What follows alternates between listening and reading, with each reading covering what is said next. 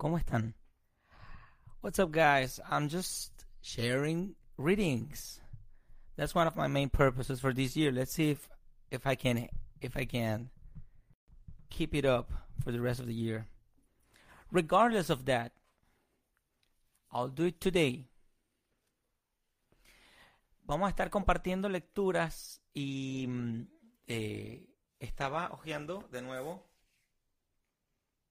Socialismo, Cálculo Económico y Función Empresarial de nuestro queridísimo profesor Jesús Huerta de Soto.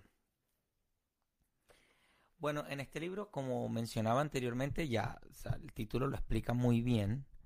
Este, no se debería añadir nada.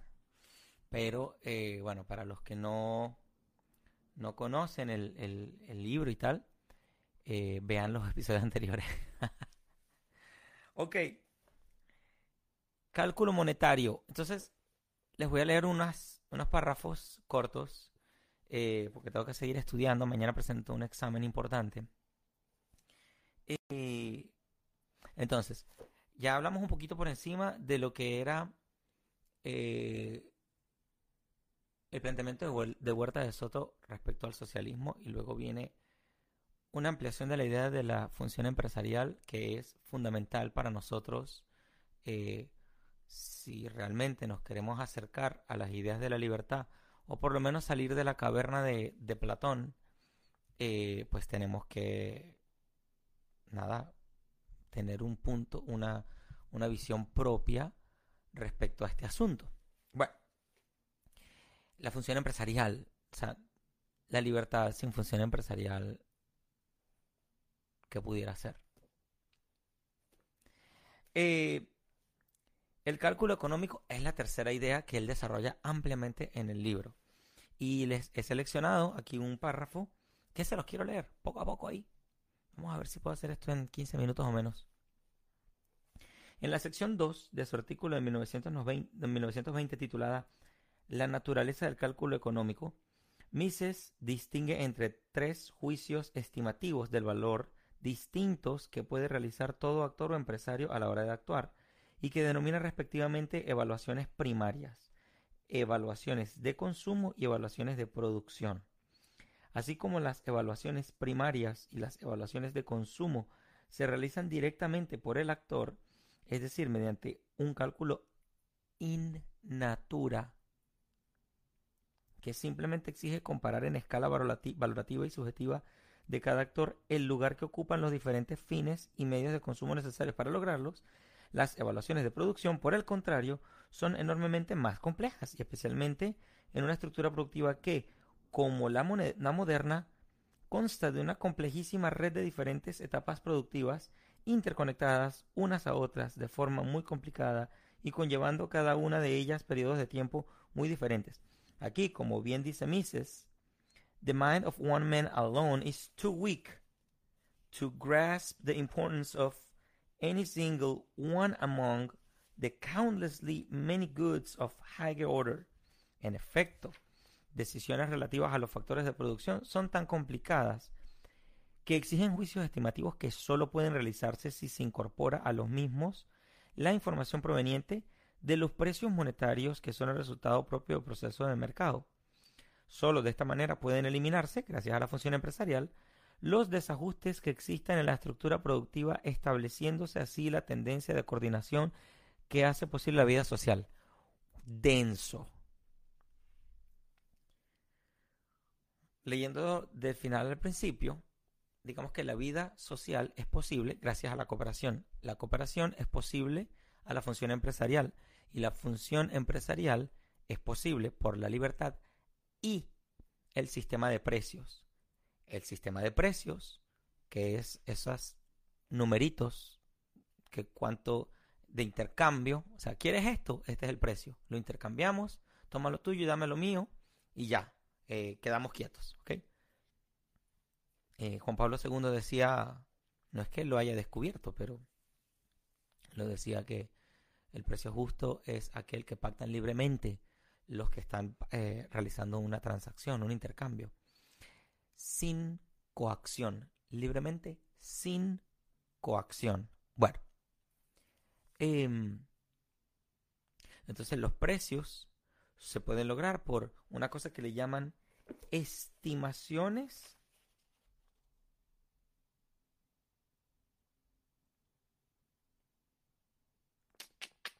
evaluaciones primarias y evaluaciones de consumo.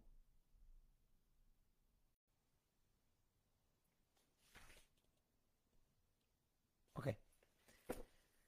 Entonces, al principio, el empresario, el emprendedor, determinando qué le falta para hacer lo que quiere llevar a cabo, el proyecto que quiere llevar a cabo, determinando eso, establece prioridades, valoraciones y en función de eso tiene que programarse para llevar a cabo, ejecutar una tarea.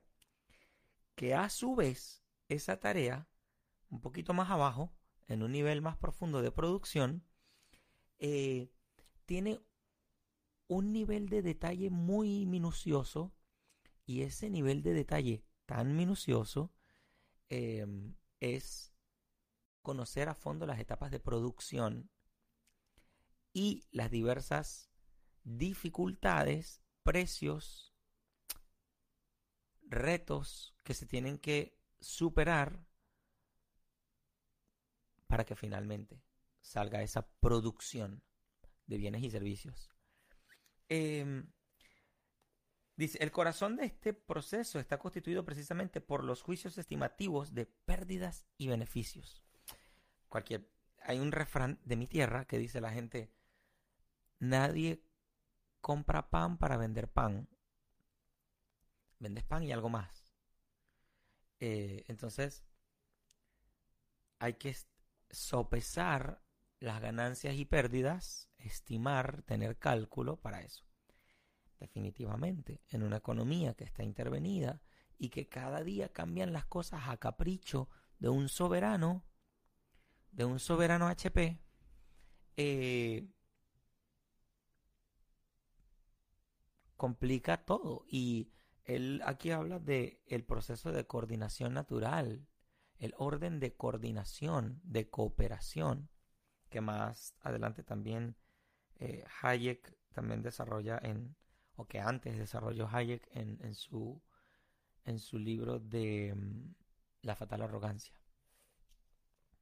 Entonces dice, la suficiencia práctica del cálculo económico. Dice, para Mises, Tres son las ventajas del cálculo económico tal y como vemos, que él mismo se efectúa en la economía real del mercado. En primer lugar, el cálculo económico hace posible que se tengan en cuenta las valoraciones de los agentes económicos que intervienen en el proceso social. O sea, tanto los que compran como los que venden tienen unas valoraciones de lo que les gusta y lo que no les gusta. Eh, en segundo lugar, el cálculo económico orienta la acción en el sentido de que indica qué tipo de procesos productivos deben emprenderse y cuáles no. Si una cosa da pérdida, no lo van a hacer. Eh, hace poco hablaba con alguien que venía de Cuba y, se quejaba porque lo ponían a trabajar. Y yo le dije, oye, en Cuba trabajabas y no te pagaban y no te quejabas. Aquí te pagan, no quieres trabajar y te quejas. Entonces, hay, pues claro, es lógico, mucha gente mucha gente no, todos estamos en un proceso de, de madurar lo que hacemos. Y en el término económico, si estamos tan influidos por, por estos gobiernos que nos han adoctrinado toda la vida en el sistema educativo oficial, pues definitivamente cuesta, ¿no? Eh, reinsertarse en la sociedad, o más, ¿qué digo reinsertarse? Insertarse en la sociedad. Eh, entonces, claro, pero sí me sirvió de análisis porque muchas veces, pues nada, eh, muchas veces sufrimos porque no nos detenemos a, evaluar las ganancias y pérdidas. Y, bueno, en fin. Eh, Mises admite y se preocupa de indicarlo con cuidado, que ni el cálculo económico ni la función del dinero son perfectas en una economía de mercado. Y esa es la sensatez entre otras cosas, la sensatez de Mises y eh, la insensatez de los que se hacen liberales, que se, llaman a sí mismos liberales, pero eh, critican los fallos de mercado. El mercado no tiene fallos, porque el mercado es el mercado asume los fallos. El gobierno no. El gobierno los complica, los alimenta, los acrecienta. Bueno.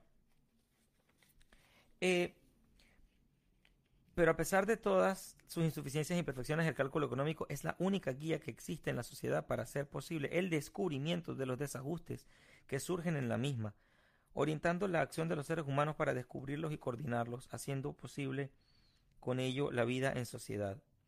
Dadas las características que tiene la información, el conocimiento práctico y disperso, que ya hemos analizado en el capítulo 2, ningún sustitutivo existe para el cálculo económico de mercado y que y aunque el mismo siempre se base en estimaciones subjetivas y en la información proporcionada para, por precios de mercado que nunca son de equilibrio, el mismo permite que, como mínimo, los empresarios eliminen de su consideración innumerables posibilidades alternativas y cursos de acción que, aun siendo tecnológicamente posibles, no serían económicamente viables.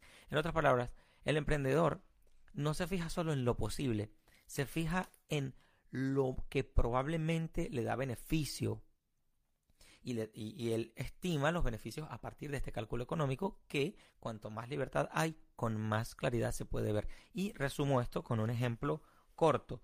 Si tuvieras que hacer un viaje, vamos a ver, de Caracas a, de Caracas a Colombia, eh, en línea recta, ahorrando tiempo, dinero, recursos y tal, eso puede ser un cálculo. Si lo comparas con un viaje que le suma unas dos horas, pero en esas dos horas eh, visitas amigos, no sé, eh, pruebas comida, em, vendes cosas y te las, tú, empiezas a calcular, dices, no, me meto por acá, que me va mejor y no pierdo pierdo dos horas, invierto dos horas, pero voy a ganar tanto. Es una cosa simple. Eh, pues bueno, gracias al cálculo económico, si las condiciones las conoces, conoces a la gente, conoces lo que quieren, porque ya tuviste un proceso de conocer eso antes, definitivamente vas a elegir esa ruta. Si eso representa para ti ganancia. Pero si no representa ganancia, si tienes que definitivamente ir directo de Caracas a Colombia porque tienes que llegar súper a tiempo y no perderías mucho más si llegas tarde. Vas a elegir eso en función de las ganancias y pérdidas que representa para ti, en términos monetarios, en términos de beneficios, en términos de logro de actividades, de tu proyecto de vida, lo que sea. Bueno, cuanto menos interfieran en esta dinámica, es más probable, es más posible, es más fácil el cálculo económico. Y como es más fácil el cálculo económico, hay más cooperación. Como hay más cooperación, este, hay más creación de riqueza.